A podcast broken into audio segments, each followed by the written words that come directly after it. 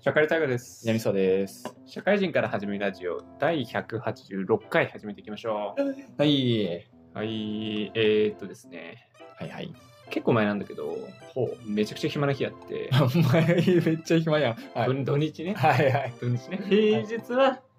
もう暇なんだけど、うんはい。暇な日あって、うんなんかすげえ暇で、でもなんかこう、なんかしたいなと思って、うん。うん、ラーメン作ろうって思って、はい。作ったことあるえ、なに、袋ラーメンなんそんなバカなこと言ってんじゃ ないバカ言ってんじゃないお前スープから作るんだよ おお、ダッシュ村はうん麺は作りますいはいはい。もう全部作ろうと思って、うん DIY ねラーメン DIY やろう、はいはい。うん、めっちゃくちゃお金かかったわあ、そうなの5000円ぐらいかかったんじゃないかマジ でなまずねはいはい。あのラーメン作るには、まあ、スープ作りますってなった時に、うん。えーまあ、鶏ガラとかさうん。あのーなんだろう豚骨とかはいあるじじゃん、超大変じゃんゃん。うん。だから煮干しにしようと思って、はあはあはまあ、煮干しだったらすぐ買ってさ安いいけるねじゃん、そうそうそうそう煮干しを大量に買いますあ。はい。で、まあ、煮干しだけじゃダメなんですよだしはほ昆布が必要なんでう。はあはもう昆布も買いますとあ。はい。もう大量のあのでっかいやつねはい。あれ買ってあとはなんだろうね玉ねぎとかねネギとかね、えー、はいはいはい。うんやっぱ香りを出さなきゃいけないから、うん。もう買ってもうでっかい鍋にドンドンって入れてはいはいはい。ずーっとグツグツ煮るのうん。それでできあのあと醤油とか入れればねうん。あの、まあ、3時間ぐらいでできるのよ 結構かかんねあのね、弱火でじっくりやんのよ。ずえ。はいは一一回回。ふとさせて、ただ出し出さなきゃいけないから、もうすごい弱火で、ずはいはいーっとつけても、で、その間に麺作りますはい。ってなった時に、あの、麺もね、あのまあ、小麦粉まあ小麦粉ね薄力粉とはいはい強力粉うんを、まあ、ミックスが、まあ、中力粉ぐらいなはいはいはいもうやってであのまあ、重曹とかねうん。何にもないから全部買ってきてそれはね、なんもないところから買ったらね、うん5000円かかります よ。そりゃそうよ。うん、もうすんごい残ってる家に そりゃそうだ。もうまあこねてねうん。こねて、まあ、水とか塩とか入れて、はいはまあ、こねてこれもねあのちょちょっとさ、あのー小麦粉に水入れてまあなんかバサバサな感じになるのはいはいあのバサバサになって30分寝かすのね、はい。はい。うん、寝かす、うん、30分経ったなと思ったらまた踏むのよ、うどんみたいな感はじ、。いはいはいうどんみたいに踏んででなんかもうすごい麺っぽくなってくるのはいはい。あの粘土みたいな感じ2時間寝かしますはい。寝かすも寝かすのがやっぱ大事なんだなっていうね、はいはいはい。明らかに最初粉々だったじゃないで粉々でこねて、まあ、粘土みたいになるんだけど、うん。まあ、その後2時間ぐらい寝かすじゃないもうツルツルになってんの,、はいはあいの。ラーメンってなんか腰というかさこうツルツルじゃない、うん。あれがやっぱ寝かすことによって出てくるのね、はいはい。うん、でなんかまああの本来はもっと半日ぐらい寝かさなきゃいけないおーへでそれをもう2時間とかでもうピックアップしてやるーうん。もうあと伸ばして伸ばしてはいはい。伸ばして伸ばして切ってってまたこう打ち粉みたいなねはいはい。片栗粉ですよはいはい。片栗粉また買ってきてお豆腐に振ってメンマメンマとか食ってチャーシュー作ってはい。でやってでそれで、まあ、最後6時間後ぐらいですね作り始めてねはいはい。 6時間後ぐらいにあラーメンできましたとはい。うん、あのものすごい美味しかったんですよ。おおでもね、まあ、あの一つ言うとあのラーメンではない何かができたー。はい。 あのね俺もラーメンがラーメンである理由っていうのはあのズルズル感だと僕は思ってるんですはよ。あはあはあ。麺類ってズルズル感じゃないですうか、ん。あの私が作ったあのラーメンはですね、まあ、ほぼ水豚でしたね。 もう水餃子じゃん。もう水餃子になってるうんあのまあまずはあの麺を長く作るのがむずいまずはいはいはい。ものすごい薄くしないといけないのうん。腕痛くなるのようん。そもそもなんか綿棒みたいなやつ買ってきてこれ伸ばしてね。あそうそう、うん伸ばすんだけど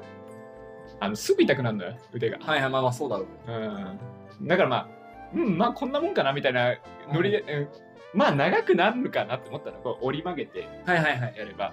うんって思ったんだけどまあなんかピザぐらいにしたところであんまり大した長さになんなくて膝くらい、まあまあ分厚いから。あそうそうそう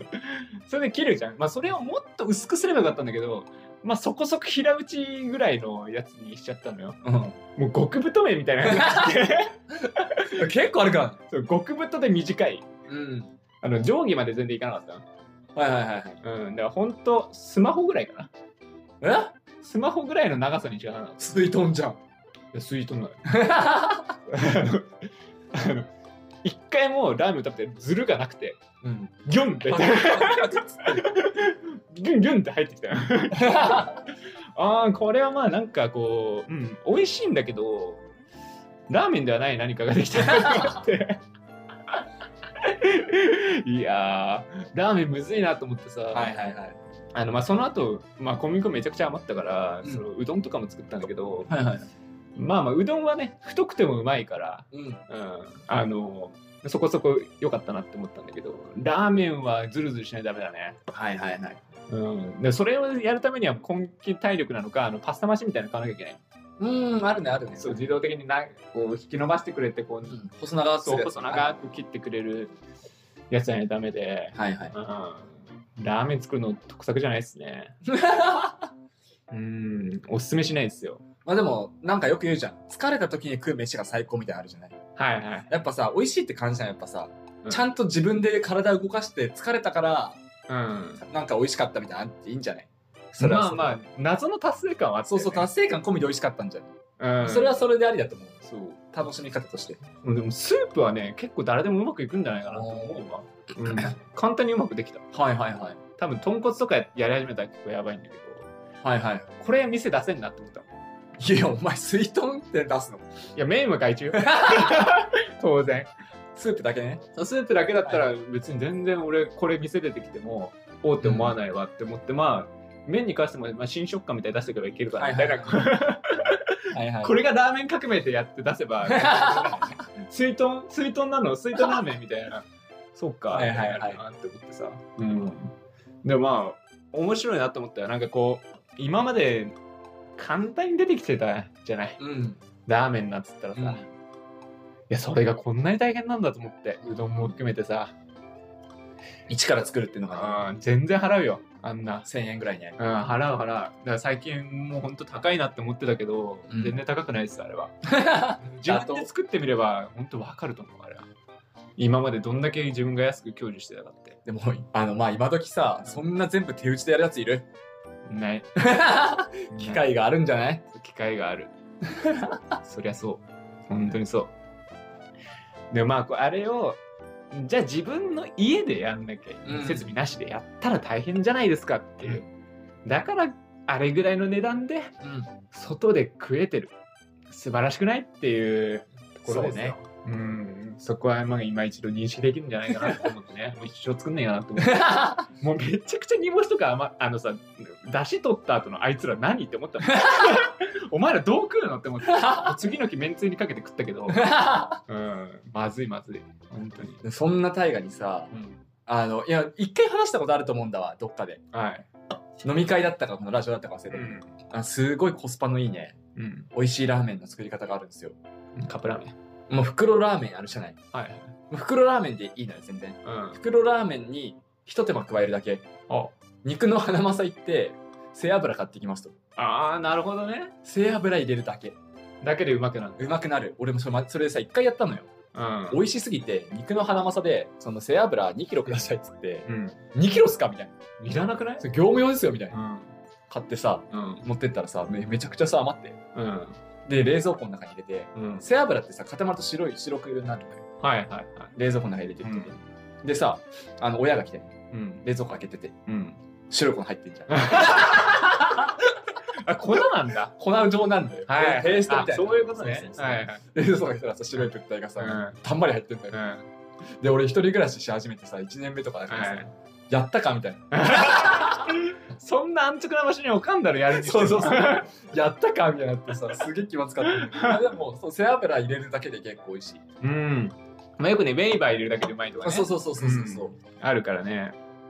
らそれこそ醤油のベースのさ袋麺とかに背脂入れると豚骨醤油っぽくなるとかはいはい。それ全然それだけで全然美味しいそうだね。ひと手 間よいや、全部やろ う。全部やることが大事だ。あ苦労、苦労した方がいいよ。あれは。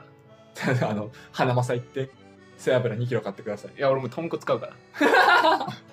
豚骨買ってくるから。骨買ってくる骨買ってきて、出汁からいくから。でも麺さえなきゃ別によかったんだ麺さえなければもううまいよ、あれは。ううん全然いけます。麺だけ袋麺のね麺とかでもいいの ねそうそうそうそう。さすがに生麺、生麺買うけどね。フライ麺入れたくないよ ね。スープうまいのに麺まずいなみたいになる。はいはいはいうん。俺あんまり麺が美味しいなと思ったことあんまないからマジかよ。麺の美味しいまずいってあんまりいまだに分かんないわあんまりそれはお前自分で打ったことないから だよ。お前も水筒お前も作ったの水筒だろうがお前 麺打ってねえだろ自分で打ったらおいしさわかるか麺打らっ。てねえだろ水筒打ったんだよ麺打ってから言えよ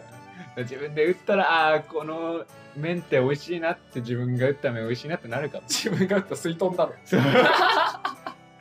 それでも愛くるしくなる。 ツイートンでも。うん。っていう感じですかね。じゃあ今日始めていきましょうか。本編は南沢の新肉です。お願いします。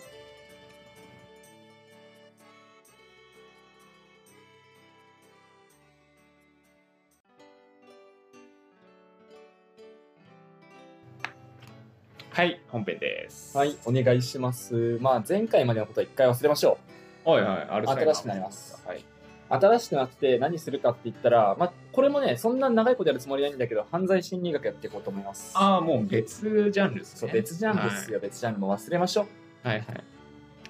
い。で、まあ、行動心理学のうちの、まあ、犯罪心理学っていうね、はいはい。まあ、分類分けになっているので結構細かいところになってきてはいるんですけど、まあまあこ、結構面白そうじゃない犯罪う心理学って,、ん、面白そう。いうところでちょっと犯罪心理学を話していくんですけど、まあまあ、まあ、まずは犯罪心理学って何ぞやってところうにざっくり紹介していきますよ、うんまずあの犯罪とか、えーその周辺犯罪を犯した人うん。のその周辺の家庭環境であったりとか、まあ、はたまた学校とか、まあ、人間関係だったりとかプラス、えー犯罪を犯した方じゃなくて被害者の方ねはいはい。被害者の方のえー周辺の情報だったりとか被害者のえー状態だったりとかうん。っていうところをえー理解するために心理学的な方法論を用いて解明するっていうのが学問になってますと。はいはいはい。で、えー犯罪行動とか発生した意味だったり理由だったりその犯罪がね、だったり、えーその犯罪者が、えー捕まりました捕まって釈放された後の行動予測であったりとかはい。そもそも、えー、と再犯を繰り返してしまうような人であった場合はその犯罪癖っていうの、それの治療方法だったりとかはいに役立てるって意味で、まあ、犯罪心理学って一口に言っても、まあ、いろんなね部門がありますようん。純粋に犯罪を犯しやすい人ってこういう人だけじゃなくていろんなところで、えー犯罪心理学っていうのは用いられてますよとはいはい。いうのがこの学問になっていますと。で今回話していくのが、まあ、中でも特に注目度高くて最近もいろんな、えー話題になってると思うんですけど、うん少年犯罪についてですねはいはい。お話ししていこうと思ってます。で、えー特にねその少年の非行だったり犯罪だったりに対しての今回はね再犯についてってとこですね。はいはい。再犯。そう、再犯について話していこうと思います。 で、これは、えー1990年代ですね。なんで、だいぶ前ですけど、に、吉松修夫さんという方が開発したうん、犯罪生活曲線っていうものがあります。うん。生二つ曲線。はいまあ何かっていうと、あのグラフにするんですよね。はい。はいグラフにして、あの、まあ、年齢で何歳の時に初めて犯罪を犯しました。うんうんうん。、で、何歳の時に退所しました。うん。で、何歳の時に、えー再犯しました。はいもしくは、まあ、再犯しなかったら再犯しませんでしたでおしまい。はい。で、何歳の時にえもう一回出所しました。うんで、次何歳の時にもう一回再犯したっていうのを、あの点打っていって、それを点を線で結んでいくと、曲線になりますよ、はい。その曲線がどうなってるのかっていうのを、えーグラフにすることによってですね、あの犯罪をした人間をタイプに分けちゃいましょうっていうことだかはいはい。ら再犯するタイプしないタイプっていうのが医療にっていううん。だから2回例えばだけど12歳の時に1回再、えー初犯しました14歳で再犯しましたって人は16歳の時にもう1回再犯する率が高いのかはい。ははいたまた16歳の時に辞める率が高いのかみたいなはい。っていうところをグラフ化させるってことに挑戦した方でそのはい犯罪生活曲線っていうのを生み出したのがこの吉松修子さんでした。はい。で、えーその時のポイントっていうね、面で言うと、まず、えーこの非行に走った人間、少年時代に非行に走った、犯罪を犯した人間の、えー最初の初犯ですね。初犯の年齢が大事ですよと。初版の。年齢が早いか遅いかですね。まあ、15歳で初犯、10歳で初犯で違いますよ。うん。いう、まあ、2タイプに分けました。はいで、さらに、この2回目以降ですね。うん。 2回目以降のタイプを4つに分けました。うん。えー一つが反復。もうこれはもう定期的にやっちゃうってやつ。はいはい。で、えー続いてが感覚持続って言って、あの、出てすぐじゃないけど、出てしばらく経ったらやっちゃいますよっていう、ちょっと間隔空けて再犯しちゃうタイプ。 はいはい。で、もう一つが弛緩。まあ、緩まるっていうね。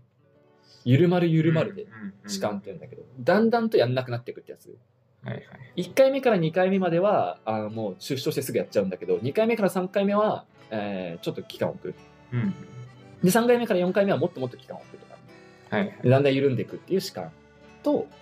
えー完結って言ってあのもうどこで来るか分かんないけど、うんとりあえず再犯をしてるよみたいはないはい。人たちの完結間とねかけるって書いて完結ですねああ、はいはい。そうそうで停止やんないねっていうやつ、うっん。ていう4タイプ分けましたとはいでまあまあ次は一番細かいんだけど次はもう一番どうでもいいから、うまあ、んさらっと流したんだけど、うん次はあの犯罪をした犯罪のタイプ犯罪のタイプですねうん。として、まあ、財産目当てなのか、はいだから泥棒とかね、うん。強盗とかね、ぞ財産目当てか、その暴力だったりとかで他人を傷つける目的の暴力はい。と、風俗、まあ、これはね、強姦であったりとか、はい痴漢であったりとかね、そういう男女関係だったりみたいなとうかん。の風俗と、破壊、なんか物を壊しちゃう、器物破損系の、うん。と、逃走、食い逃げだったりとか、そうですね。はい。無線飲食とかね、そういう系の逃走。っていうタイプ分けをしたと。はい。で、まあまあ、いや簡単に言うと、早い、早くて、痴漢タイプの逃走犯でしたとかね。うん。ねそういうふうなタイプ分けをしてきましたよ、と。うんいうのを開発したのがこの方でしたと。で、この方とはまた別のところで、まあ、これはもう 2000, 2000年代後半なんで、もう結構最近ですね。うん。に、あの、少年鑑別所に入所した少年を調査したした人がいた結果、ここでね、あの、少年犯罪の再犯率みたいなところがうん。えーまあ、話題になったっていうのもあってね、調査をしましたと。えー結果、少年鑑別所っていうのがあるんですよ。少年院の1個前の段階ですね。皆さんご存知かどうかは人によってね。聞いたことあるな。そうそう。で、鑑別所って何って言ったら、少年院までは行かない人が、まあまあ集まる場所みたいな。うん。で、一旦鑑別所行って、鑑別所から、あの、まあ、保護観察処分ってところで、うん。その日常生活に戻る。まあ、観察付きでね。はい。戻るか、少年院に行って、あの実際刑務所みたいな。うんうん。感じの生活を送るかどっちかになるみたいな段階のこの少年鑑別所ってことがありましてそこに1回入りましたうん。でそこから、えー出ましたと、はい出た後にもう一回鑑別所に来る人間ってどんぐらいなのかおと言うとあまあ15%ほどでしたと、まあ、意外とないよねうん。少ないね。そう意外と少ないんですよ15%でさらにですねその少年鑑別所に入ってましたと、うんで少年鑑別所に入った後に成人しました成人した後って少年じゃないじゃんはいはい。鑑別所でもないじゃんうん。普通にそのまんま警察行っちゃうのねはい。そういう刑事施設に行った人って何パーぐらいいたのっていう話うんすると、まあ6から7パーぐらいとああ。はい。いうところであの少年院とか少年鑑別所とかうん。そういうとこ行った後に再犯する率ってまあ総合してみると、少年自体にはまあ15%ぐらい。うん。で、少年を過ぎると6%ぐらい。まあ足してみるって大体10%ぐらい。うん。うんうんなので、少年時代に犯罪を犯した人の大体10%ぐらいが再犯しますよと。うんうんいうところが、まあ、調査の結果分かってはいますと。なそんな多くないですよねと、はい思ったほどね。もっともっと犯罪ってさ、あの、なんか再犯する率が高いってよく言われるじゃないうん言われるけど、まあ、少年時代に限って言えばね、うんまあ、意外とそんなことないよっていうのが、まあ、この結果でありますと。でもって、この10%っていうのは、このさっきのタイプ別で言うとどれっていうと、持続型と言われてますと。まあ、いわゆるね、あの、何回も繰り返しちゃうっていう反復型の方ですね。うんうん反復型の方であると言えます。言えますというか、なってましたうんうんというところで、えー反発型なんで何回も繰り返し繰り返しちゃう。なので、2回目逮捕されて、2回目えー出てったら3回目やっちゃううと。んいう結果にはなってはいるものの、これがいつまでも続くかと、その少年時代にやっちゃうわけじゃない。うんうん50年間やりますか、そんなことっていうと、まあまあ、そんなことはないんだはいはいというのが明らかになっていて、この反復型と言われるものであっても、まあ、えー早い遅い、さっきの早めのうちに10歳の時に犯罪しちゃう、15歳の時に犯罪しちゃうで、えーそれぞれ型っていうのはね、あるんですけれども、うんうんえー年齢とともにね減っていくんですわ、結局。はいで、この反復型と診断された若者のうち、20歳後半まで持続するっていう人が1割くらいしかいなかったんですよ。はいはいだから、100人いたら1人ぐらいしかいないと。20歳後半までずっと犯罪し続けるやつっていうの。うん少年時代に犯罪を犯した人の中の、まあ、10%ぐらいだから、10人ぐらいが再犯しちゃうと。うんうんで、そのうち、その10人のうち、さらに犯罪する人っていうのは、もう、もう1割しかいないから、また10%だから、1人しかいない。100人中1人ぐらいですね。20歳後半まで、えー犯罪するって方は。はいはいというふうに、えー結果としてね、えー今のところ統計が取れていますと。多くはね、20歳代で犯罪から身を引いているのが、現在の少年犯罪になっています。うんで、えーこの方、この方っていうか、その反復型のピークっていうのうんいつ一番犯罪するのっていうと、15から19歳が、まあ、ピークです。これはここ20、30年ぐらい変わってないです。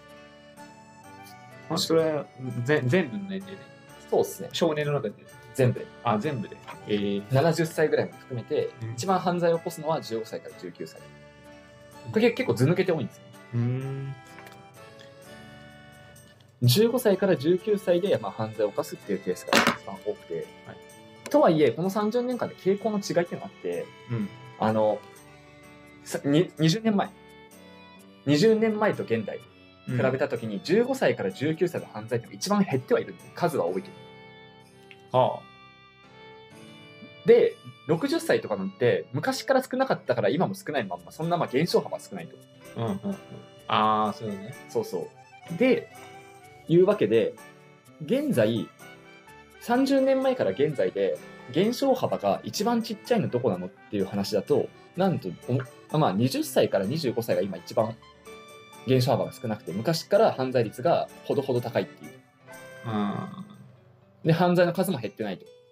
あなるほどねお年寄りの犯罪っていうのはまあちょっとずつ減ってる。うんで、あの、若者の犯罪っていうのは昔と比べて今すごい減ってる。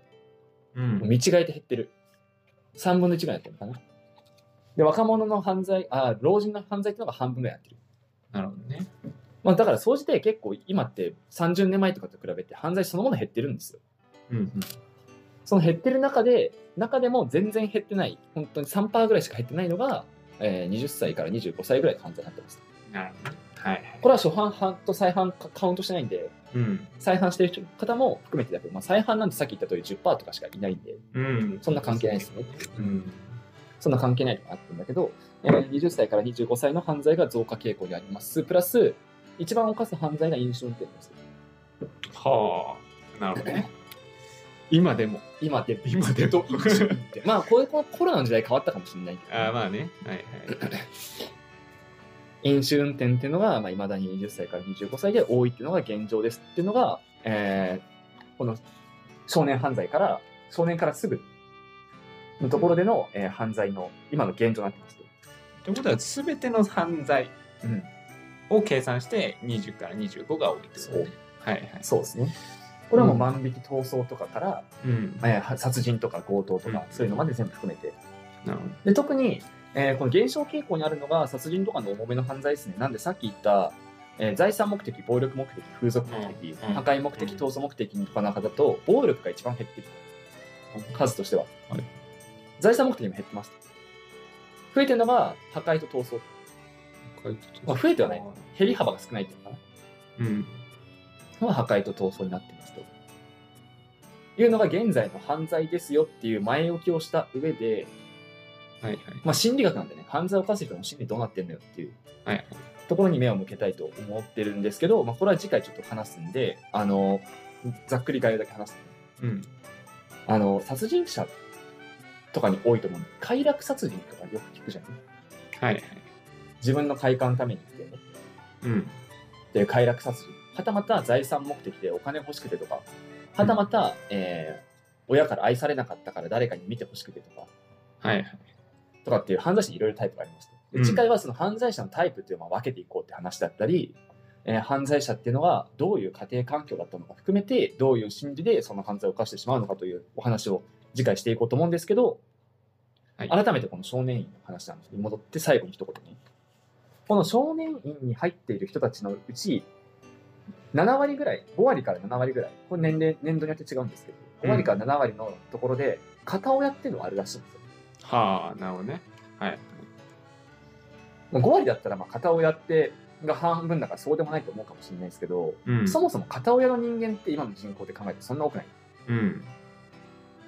15歳の時にすでに片親になっちゃってる人ってうん。今の人口の半分がそうなってるわけじゃない、うん。中で犯罪する人の半分は片親っていうことになると、まあ、相対的にえ片親だと犯罪率が高くなるっていうのは、うん、まあまあ相対的に見てそうなってますよっていうのはあるのでそれを踏まえて次回ちょっとここについてもお話ししていこうかなと思っておりますあ。なるほど。じゃあ、ます。はいじゃあ、エンディングいきましょう。い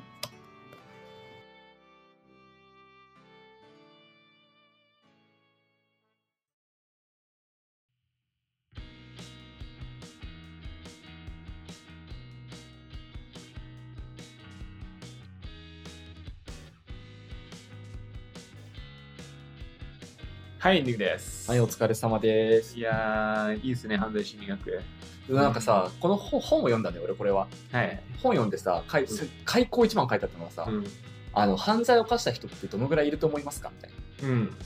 書いてあってさ、うんあの、それこそ、なんだっけ、路上喫煙とかスピード違反含めたら、ほとんどの人が犯罪したことはあるのではないでしょうかって書いて書き出して始まっててあ、さそ、れはそうです、ね。おいっつ って。まあ、スピード違反とかね。そうそうまそあ、う。厳密に言われれば多分違反してますから。みんな知っ多分知ってるんだよね。多分ね。っていうのは前置きであったのよ。うん。だから、ここで言う、その、犯罪っていうのは、そういう軽度なものを除いてはいるけれども、うんだからといって蔑むものではありませんみたいな。はい、あこれってあさっきの犯罪のやつってどこどこからなんだっけあの警察に入っあのあれ刑務所に入った人をの率刑事施設に入った人率っぽいはいはいなるほどね逮捕じゃない書類送検からじゃないああなるほどなる刑事施設入りからだから、ほどうんうんその刑事施設入りの定義ってよく分かってないけどうんそうだね多分摘発されたとかあなんかそれこそ警察にちょっとお世話になったうんあの、まあ、それこそさその場で厳重注意っていうかさ歩道とか歩道とかそういうレベルじゃなくて書類送検とかで警察に一旦身柄が渡された瞬間じゃない、はいはいはいあのまああれでしょ罰金とかじゃない、ん、あれどうなんだろうね交通事故交通事故っていうかあのよく接触事故とかあるじゃんうん、あれどっちなんだろうねあれ施設入りじゃないんじゃない俺事故起こしたことあるけどうんあの施設に入んなかったし別にああ、まああれか、民事、え民事っていうかあれなのか、あの、当当人との。そうそうそうそうそうそうその事故を起こしちゃったのは相手も車だったんだけど、うんその人が営業っぽくてはい。急いでてうん。名刺だけもらってうん。 「あなんかあったら連絡してください」っつってペーって走っていっちゃった その場でさ警察呼んでさうん「ここで事故っちゃって」っつったら特に何もなくてうん、罰金とかもないしあそうだよね。な、なんだっけ、あの、わかんないけど、警察のファイルに乗るみたいなうんやつそうそうがこれ、そうそうそうそうだから刑事施設入りでっていう書いてあったけどその刑事施設入りがどこからかは分かんないなるほどね。なんかす、ああ、まあ飲酒運転はまあそうか、入るのかね。入るんじゃない、入るんうだ。ん、ああ、明確に入りそうじゃない飲酒う運転ん。飲酒運転が一番多いっていうのは面白い ね。これ滑稽だよね。 これはなんかバカバカみたいなもんだよね。ねしかも減らないってことはさ、うんみんな成人してすぐみんなやりがちなんだよ多分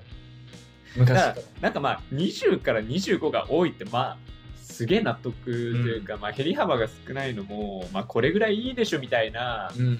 あの幅が広がっちゃってる時代だよね、うんこの時って。なんか、まあ、罪の幅も広くて、うんあのまあ、運転できちゃうし、うんさらにまあお酒も飲めちゃうしとか、うん最初の気の緩み、そう昨日緩みんとこだよねお酒飲めるようになってって いうよく言うスタートダッシュミスっちゃってるそうそうそう やつがなんかまあ多そうだよねうんうんまあそうだねまあ暴力減ってるとかもそうだしねそう最近むちゃくちゃ少年犯罪って減ってるんだよね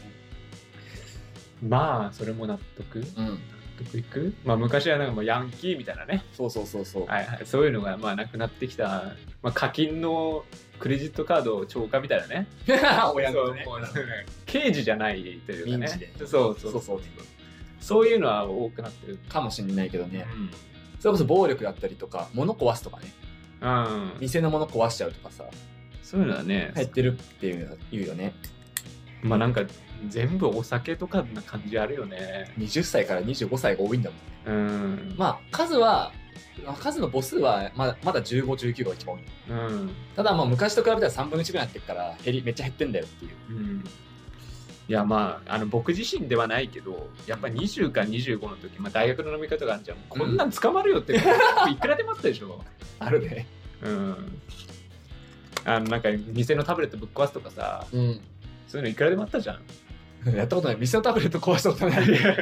まあ僕は壊さないけ どその暴れちゃう人とかいくらでもいたから、まあ壊れそうだなって思ったことあうる、ん、なんかもう壊したことはなかったけどもう9回ぐらいのさ飲食店でさタブレットを上からバーンと落としちゃうとかさえみたいなそんなことやったやついたのうんあれねなんかそのこの屋根があるからその下の道には落ちないけど、んそう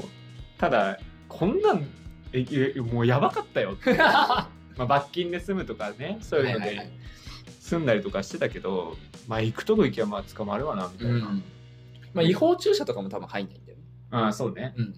うん路中とかねいや怖いわ飲酒運転ね昔は沖縄ですごいやってたって言ってました成人式とかねうん沖縄すごいイメージあるもんうーん沖縄じゃ捕まんねえんだよっておじさんたちが言って 言ってたけどね、うん、今捕まるんでしょうね今は捕まるんだろうねでまあやっぱり再犯率はぶっちゃけ言われてるほど高くないそうだねまあなんかよくドラマでもあるじゃない、うん少年院に入ったやつめちゃくちゃこう迫害されるじゃないけうんどね少年院上がりがみたいなねでだからもう一回やっちゃうみたいなさ、うんまあ、よく聞くしドラマとかにもなるしなんか自分も思ってたね俺も、ん、大体そんなんなのかなって、はいなんか先入観だったなって思ったそうね10人に1人なんだっていう人口のうちねいいどれぐらいなんだろうねそもそもの犯罪率ってねああ日本はめちゃくちゃ少ないうん、なんかまあ例えば生まれてから一回もお世話にならない率って何パーなんだろうなって思うよね、はいはいまあそう10人に1人もいないかうんあでなんだっけそのさあれはねあの少年院に入ってもう一回犯罪しちゃうっていう話あったじゃないですか、うん再犯率が 10%20 う歳超えてもやるって人はさらに10%っんてのは日本に限ってうんうんだから海外はまた違うかもしれない、うんそこは日本と海外違うんだけれども、うんあの何一番犯罪率が高いのは15から19で、うん20歳から25が2番目に多くてっていうのうはん海外と一緒えらしい、ー、あそうか海外でも15から19が一番犯罪率高いんだってあ日本は20か25じゃないそうあ再犯率かいやもう普通に初犯率も今でも日本は一番高いの15から19なのあなるほどね下がり幅が一番少なかったあなんか20そうそうそうそうそうなるほどね昔も今も同じぐらいの犯罪率誇ってるのは唯一20から25だけ15から19はここ20年ぐらいでめちゃくちゃ減ってる3分の1ぐらいになってるうん3分の1になってもなお一番多いなるほどね。いやなんかこれがちょっと思ったのは再犯率10%も、うんまあそこそこ高いっていう可能性もあるじゃないまあ10人に1人って高いって見方もあるあそうそうあそもそもの初犯率と いうか、じ日本の人口の中でそもそも1%しか、ね、初犯する人自体がいないんだったら、うん再犯率の10%で相当高いよねって危惧するべきだと思うし、だか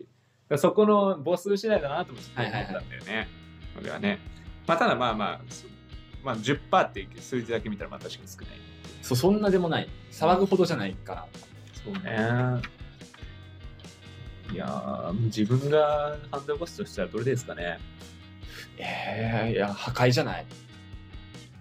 破壊や物壊すとかなんか壊すとか。ああまあ壊すね一番それだともう逃走とかは多分ないと思う。まあなんか、間違えてとかあると思うけど、それで警察行く気もしないんだよね。うん食い逃げとかもさ、食い逃げしようと思って逃げたじゃなくて、忘れてたっていうかさ、そうだねぼーっとしてて忘れましたで、なんか許されそうかなって思うんだけど、破壊って多分それじゃ許されない。ぼーっとしてましたじゃ許されないじゃん。割と。予期しない破壊はありそうだよね、そうそうそうそう。それって結構許されなさないいいこと多いじゃないそうだねぼーっとしてようがうん酒に酔ってようがうん何してようがやっちゃいけないラインじゃないはっきり言って、まあなんか僕らあんまり酒飲まないけどそうだね飲んでなくても破壊するとき破壊しちゃうときあるよね多分ねそうそうそあの本当にぼーっとしてると かう なんかやりがちだなまあわかんないけどさ例えばよく最近だったらあるのがあの歩きスマホでうんあのまあわかんないけど自自転車と接触しちゃっても、はいはいはい自転車の人がすごいあの怪我しちゃったりとか、うんまあまあ逆もしかりうんいやこっちはチャリ乗ってるそうそう、んとかはあの、まあ、別に罪をやる意識なくてもやっちゃいがちなやつって、まあ、まあそれ破壊になるか分かんないけど暴力かもしれない暴力かもしれないけど、まあ、我々も全然この他人事じゃないですようんまあ財産が一番ないかなとままああね今んとこねああの借りる術もある、うんうん別に母親とか父親とか親もいるしうん弟もいるし、最悪大河でもいいしうんまあね全然ね、借りる当てがあるから財産目的は今んとこないかなってうん今俺がまあ破産したっていうかさ会社クビになってリストラしましたってなっても最悪親がそうねいるし、うん最悪大我がいるし最悪弟がいるし、うん最悪逃げ道いくらでもあるからそうだね財産が一番ないかなとあのまああの僕らはそんななさそうだけどあのありがちなのはそんな手に負えないぐらいのうん負債だよねそうね ありがちじゃない奥とかねそう で誰にも言えないなんかそなんか逆に言えなくなるんじゃない、うんそれがない額が大きくなればなるほそどう言そそいうづらういリストラとか全然言えると思うようん助けてって 食なくなったっつって、まあ、笑い事で済むレベルというか、うん、でも もうそういうレベルじゃない闇金みたいなねうんとこまで行っちゃったりとか、はいはいはいした時はもう財産目当ての罪を犯す可能性はなきにしもあらず、うんその自体のその精神状態わかんないから自う分、んそそうなった時そういうマインドになっちゃうかもしれない一番ないんじゃない言うてもあーだとしてもまあゼロじゃないけどその中だって一番ないんじゃないかなと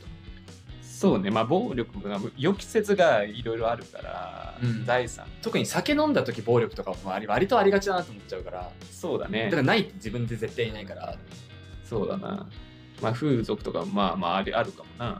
風俗はねあの痴漢冤罪がなうんそうそうそうある以上はももうもうそう考えるもう世の中働くんだよもう 生きていけなくなっちゃうよう痴漢冤罪がある以上はこっちがやったやってなくてもうんやったって言われちゃう可能性あるわけだから、だしまあ男女のもつれとかもうそれ予期しできないからそうねだしまあ相手がこう言ったらもうこうなるみたいなそういう話もあるじゃない証拠云々関係なく一番もしかしたら風俗がか巻き込まれあプラスであるかもねそうそうそう自分が痴漢やら強姦やらするかしないかはしないって言え言えるけどうん相手がでもそうやったとか言われたらそれはもうもうお手上げですからうんよく言うねもう合意があったないとかねそうそそうそんうな不十分ななんかふんわりした犯罪みたいなね、そうそうそうそうそうあそうみたいになっちゃう可能性 あるあるからねそうそううんなるほどねうわー結構かわいそうな形でこの中の数字に現れてる人はいくらでもいそうだよねまあ、再犯にはねそういう人はならないんだろうけどはいはいはいそうだよね確かにその予期せぬでやっちゃった人は再犯にはなあんましないんだろうけど、まなるほあ、それでも再犯しちゃう人っていうのはどういう心理をしてるのかとかどうんそもそもまあたまにたまに本当にいてニュースとかで取り上げられるさうんあの、まあ、殺したくてやったとかさはいはいあの自分があれになりたくてとかさ英雄になりたくてやったとかはさ、いはいはいあの人を殺したらどうなるのか知りたかったとか、うん死刑になりたかったとか、サイコパス的なねそうそうそう、うんそういう人たちってどういうあれしてんのっていうのを解き明かしていくのも一個ねはいそれが犯罪心理学ではないけど、うんんそういうのも一個ある面白みとしてね。はいはい。うん、我々はそうですね。本当に、身近にいないな。身近にマジでいないよね犯罪を犯したやつっていやいやそうだからそう割合って低いんじゃないのって思っちゃうけど、ん環境だよねそうねいやだから分かんないけどなんかもあでもういいいいとはね中学の時から少年院行ったやつはいたよ同級生でも先輩でも後輩でもあーまあそうねそれはいたか暴力でねうん、そうそうそうそうそうそう暴力でうんどっかと喧嘩してとかさうんうんうんそれも入るまあなんか今からしたら可愛いなって思ってるやつがまあまあそうだよねそうそう入ってたよ ね確かにいねたけど大体そういうやつって帰ってきても別になんかさ蔑まれないんだよねうんうん蔑まれないしかといってあいつ少年上がりだからやべえっていう扱いも受けてないし、うん近寄んなとかも別に親から言われたこともないし戻ってきたら戻ってきたら普通に仲良く遊んでたし俺うんそうだねまあよくも悪くもまあその15から10 19のやつは重大なのは起きないもんねそうそうそうまあまあお起きてるんだろうけど世の中的にはうんうんいやこ れはいやほいや本当なんかケースが少ないよねそのなんか犯罪心理学でこうちゃんと本当にやんなきゃいけないうんやつってあの薬物うん殺人、まあ、あとまあまああとはね盗みとかのなんか癖系というかさ、うん癖になっちゃう系そうねまああと風俗とかもそうかそうだね交換とかもまあ癖になっちゃう系、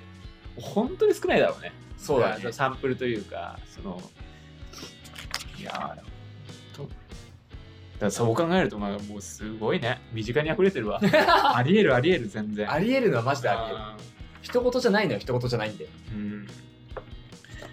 生きていけるかな犯罪なしで生きていきたいうん俺まだ二段階右折だけだから さ原付の500円だ ったの俺はもう車で事故ったぐらいいやそんなんだよな、うんそんなもんようん、サンタの格好で連行されたぐらい ですよ二段階右折で機材のバイトの時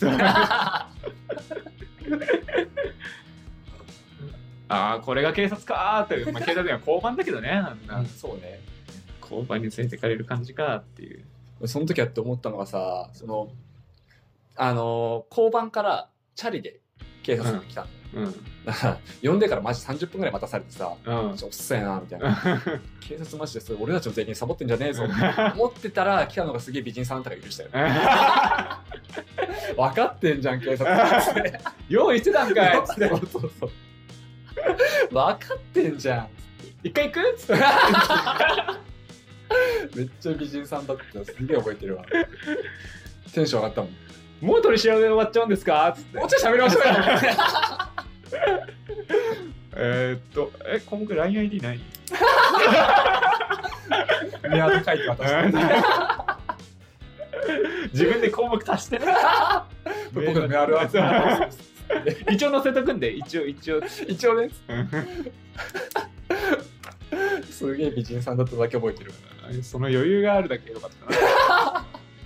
だから本当だからもう車とかは嫌だねやだやだ、対人があるのが本当嫌なんだよそうね車相手車でよかった、うんもう車と車の接触でもコツんだったらねそうそううんしかも向こうの車は無傷で、うんこっちの車サイドミラーがバーンっそっち側ね てこっちがそっちササイイドミドラーバーンっつってこっちがポンコツだったりすそうるそうそうそうい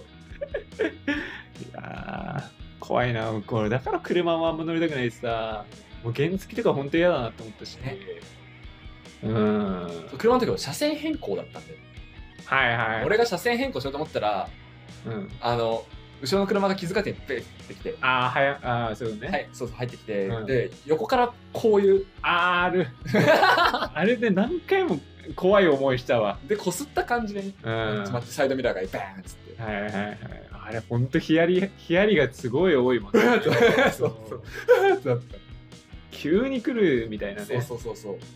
まああれは嫌だなだから旅行とかしてても本当に嫌だもんねあれうんねやだやだやだやだ乗るもんじゃねえよ車は乗るもんじゃねえよ怖えよあ本当1000分の1ぐらいになってると思うあの犯罪カウンタ買うね、ー、うん自分が犯罪を犯したカウンターでそう犯す率カウンターで1000回乗ったら1回は多分事故ると思うやると思うわ何かしらうん怖いよなあれそういう考えで言うと、まあ、みんななんかそれぞれ何かしら犯罪を犯してるからあの自分たちの犯罪自分たちも犯罪者と見て心理学を勉強しようっていうのが犯罪心理学ではないですよっていうねああそうねそうそうそう、うんまあ一般ではない、そうそうそとういかね、感覚としてね。まあ、とはいえ、なんかすげえ、すげえ外れてるわけじゃないっていう、その犯罪する人の心理が。うん。あの、我々も犯罪に巻き込まれたり、逆に犯罪しちゃったりする可能性あるから。うん。そんな犯罪者の心理が、その我々一般人の心理とかけ離れてるもんってわけでもないよねっていううん。のは多分その本で伝えたかったから最初にそう書いたんだなって思った。なるほどね。じゃあ次からまあ僕らもその傾向はあるかもしれないですそうそう。ね。うん。で、よく聞くじゃない、その帰ってきたら居場所がないとかさ、はいはい。その会社につけないし、仕事も職もつけないし、うんで、お金もないしで、うん犯罪しなきゃやっていけないからっていうう。ん。可能性もあるよね、一回やっちゃったらよ。やっちゃったらだし、うん、やってなかったとしても、そうそうだねなっちゃったら。もうついちゃうからね。そうそうそうそう。んその罰が一個がどんだけ重いかっていう。はいはい。いや、ほんともうずーっと家に いたい。ね。本当に家に出ないのが一番いいね。入れてないが一番いいね。うん。一番犯罪起きないん で。絶対ないもんね。うん家から一歩も出なかったら。犯してみたい ね。家から犯罪。一あまあまあ、サイバー犯罪サイバー犯罪ね。あるけど、うん自分でやんない限りはもう無傷だ から。多分サイバーも破壊とかに入ってんだろうね。うん、うんそうね。まあなんかおとなしくね、みんな生きてくださいよって話ですね。本当よね。締めていきましょうか。はい。次楽しみですね。はい。えー社会人から始めるやつやお便り募集しております。番組の感想や相談など何でも募集しております。メールアドレスはシャカラジ199にあったマークティメールとかまで、シャカラジは英語199に数字です。ツイッターの DM でもお待ちしております。は。い。それではまた来週お会いしたい。タカと南沢でした。